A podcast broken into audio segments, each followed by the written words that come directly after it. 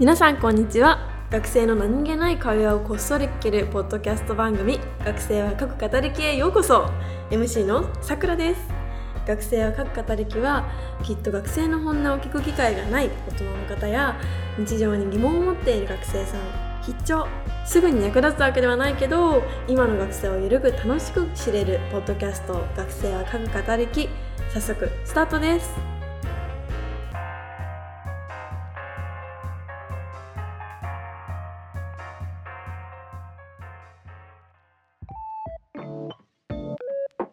この番組は中小企業と学生の溝を埋めるウェブメディアナビラズの提供でお送りします。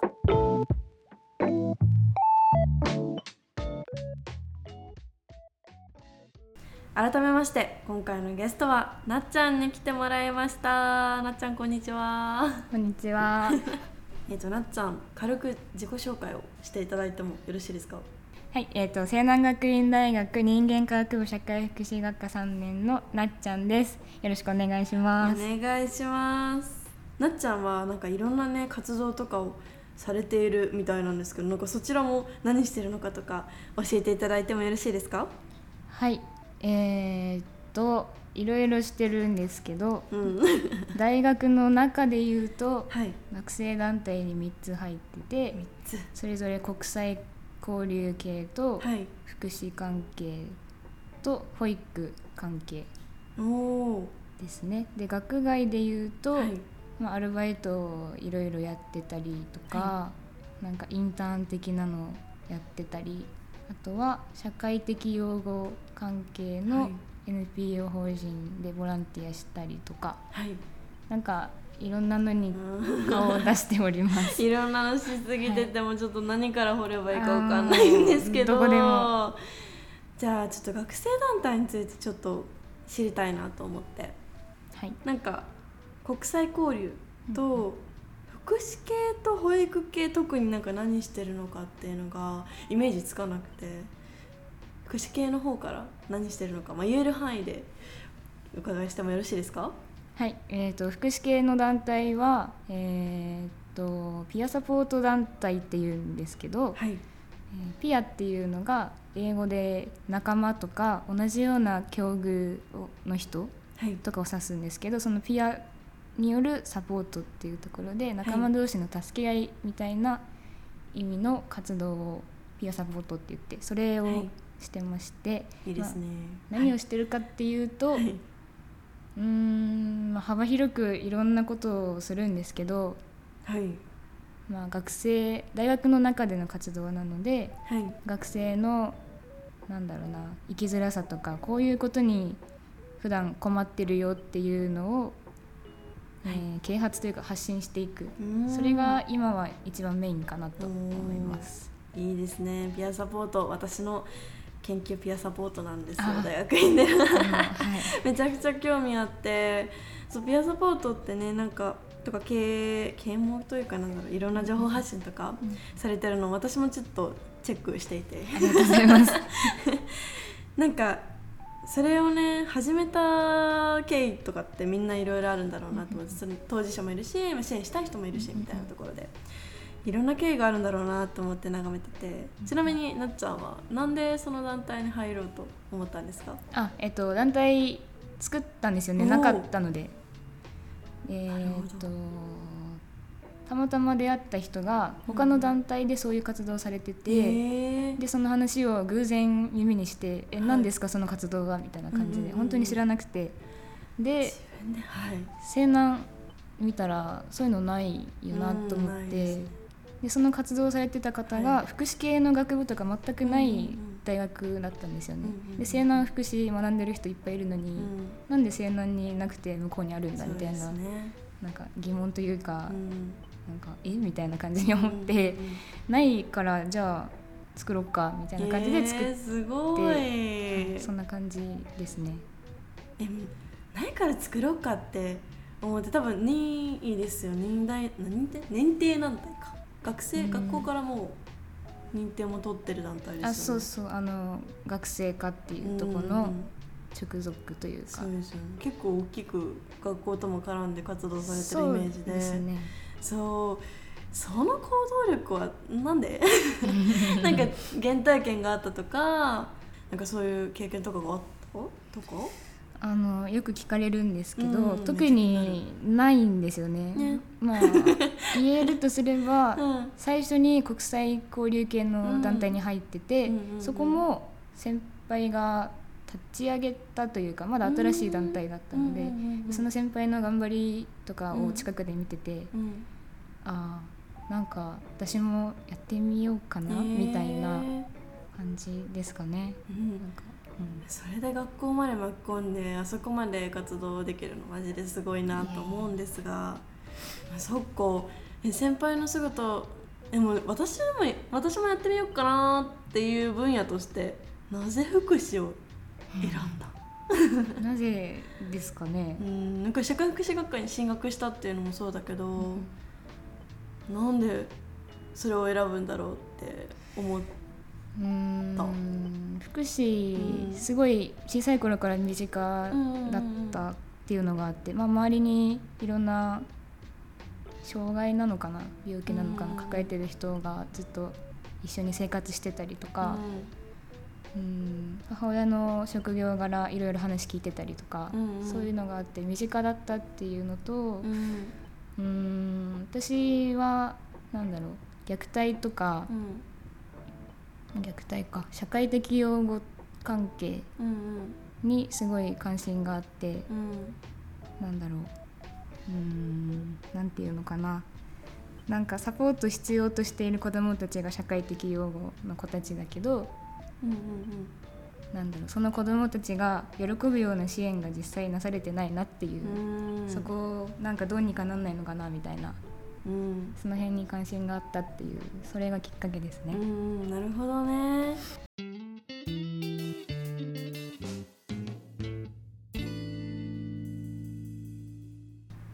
はいいろんなね背景があって福祉に興味を持ったってことですがちょっと学生団体の方に話を戻すのですが、そのピアサポートの学生団体ってちょっとねあの個人的にもみんなに知ってほしいっていうのもあるのでなんか具体的にねどういう活動をしているのかとか教えてもらえますか、はいもちろんです。えーっと昨年立ち上げた団体なのではい。まだこれからどんどん広げていきたいところではあるんですけど、うんまあ、いろんな状況がある中で実施できたのはうんうん。まず一番頑張ったなって思うのは冊子を作ったんですよね。あの冊子？啓発のための冊子なんですけど、えーとまあ、いろんな生きづらさを抱えている学生が、はい。まあ、大学にいる、はい。でそれについてなんだろうな。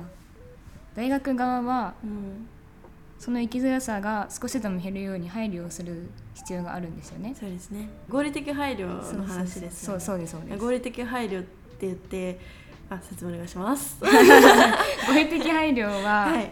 えーっとあの、まあ、障害のある人とかがこういうサポートをしてほしい、うん。こういう配慮をしてほしいっていう発信をした時に、えーっとまあ、可能な範囲で、まあ、できるだけ対応しますっていうのが合理的配慮なんですけど、まあ、私たちの団体でよく言ってるのは決して障害者を優遇するっていうことではなくて、うん。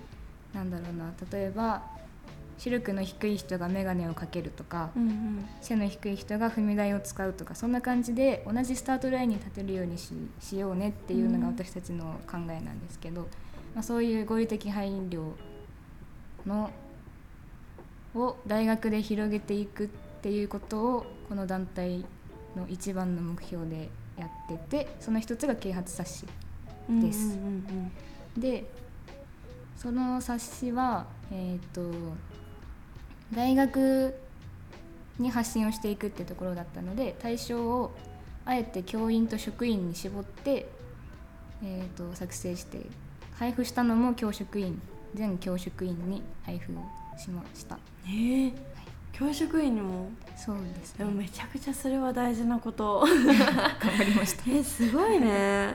えちなみにどういう苦労がありました？なんか言える範囲で大丈夫なんだけど、どういう苦労？えー何でも話していいんですか？うん、何でも一回話しちゃって。大丈夫。あはいじゃあ一回話します。えーっとうん。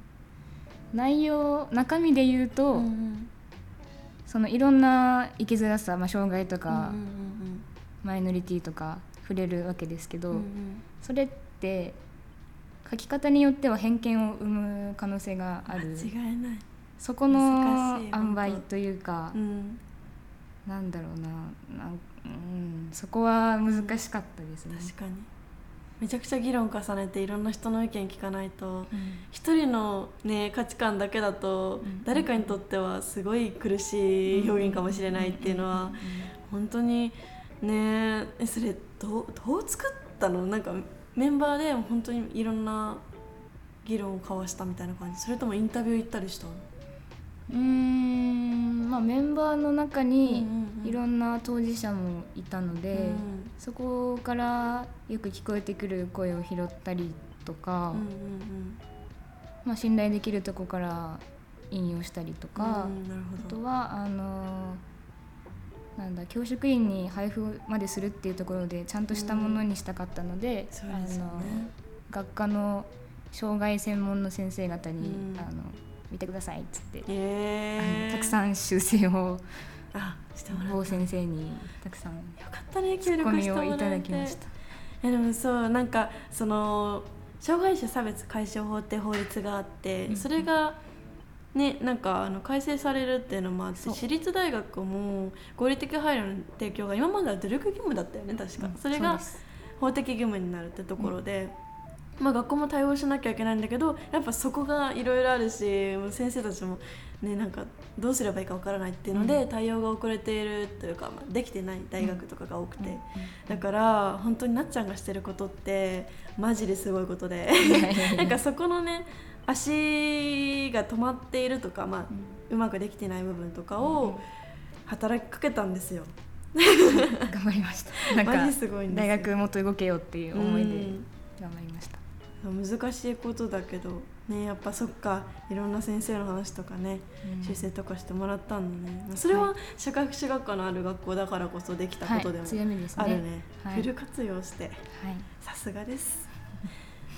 学生団体のその活動ってさ、まあ、多分いろんな人と関わることがあると思う。それは当事者だったりとか当事者っていう方がいいのかわかんないけどそうやっていろんな困難を抱えてる人がだとか、まあ、逆にその知らせに行くこういう人がいるってことを教え教えるというか知らせに行く場もきっとあるじゃん、なんかそういう時にさ活動を通してさなんか感じたこととかってある？すごい抽象的な質問だけど感じたこと？そうなんか例えばこういうとこにお話しに行って反応がこうでうんうん社会ってこうだなって感じたとか何が必要だなって感じたとかみたいなのをちょっと知りたいかも。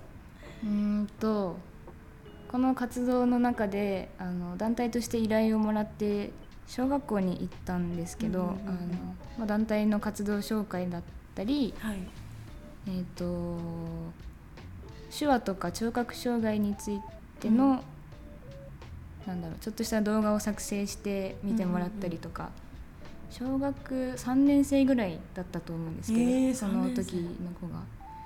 でえーとまあ、それが普通にはい。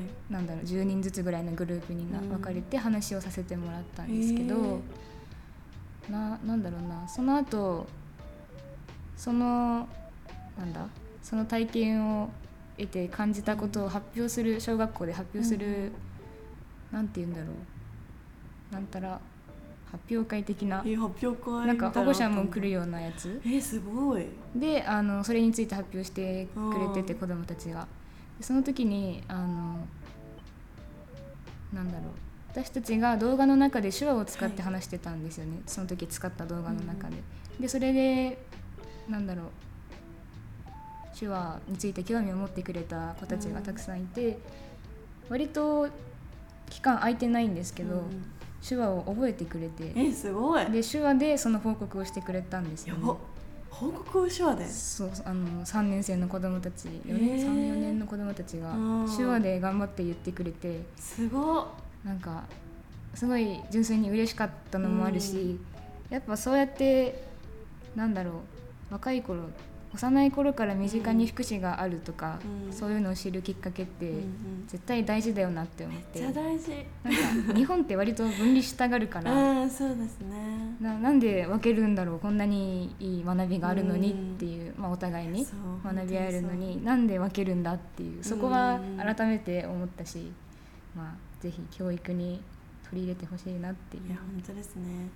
なんかその一緒にの場で育つかどうかっていう議論ってすごいされてるし、あれだけどでも知ることってめちゃくちゃ大事だなと思ってて、うんでその子たちも手話があるってことを知ったことできっとこの先なんだろうなみんな聞こえないとか聞こえづらい人たちと出会った時に対応することがよりスムーズにできるのかなと思って、それってすごいなんだろうみんなが生きやすい社会の一歩なのかなと思ってて、うんうんね、大事だよね。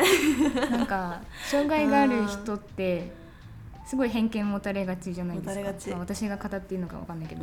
あのなんだろう、うん。怖い人とかうん。どう話していいかわかんないとか、うんなんか偏見持たれがちだけどそれって本当に偏見に過ぎないって思ってて、うん。実際本当にこういう人だよっていうのを知ってれば、全然そんなことはない。怖がるような人じゃないし。うんそれって身近じゃないから偏見を持つっていうので、やっぱり分けるなよって思いますね。うん。知らないってやっぱ怖いもんね。本当に知らないだけだから、なんかもったいないなと思って。だね。お互いにとってねうなんんかね、うんえその活動めちゃくちゃ素敵な活動だなと思って推してるんですけれども。今後はどうしていきたいとかありますか、今後はですねうん、この団体がですよね。あ団体が団体は、えーっとその冊子が教職員対象だったので、次出すのはあの今作り始めたところなんですけど、えー、次出すのもあるんだ。そうですねいつできるかなって思ってるんですけど、うんうんうんえーっと今度は学生も対象にしたいと思ってていいね。まあ、大学側ができることとうん学生ができることってやっぱ違うので、はい。その辺、まあ、学生版も作らないんですかっていはい。う反応をもらったりしたので、うんぜひ。はい。作ってほしいです、そこを頑張ってるのと あとは大学のバリアフリーマップ。はい。あのこういうところにバリアがあってとか、うん逆にスロープがあるよとかはい。なんかいろんな情報を載せたマップをぜひ作ってくれっていうのも来てるので急ピッチで作っております。ぜひぜひお願いします、うん、新入生新入生がねう大学生活でより困らないように。ん、いやもう本当に。いや大事ですよ。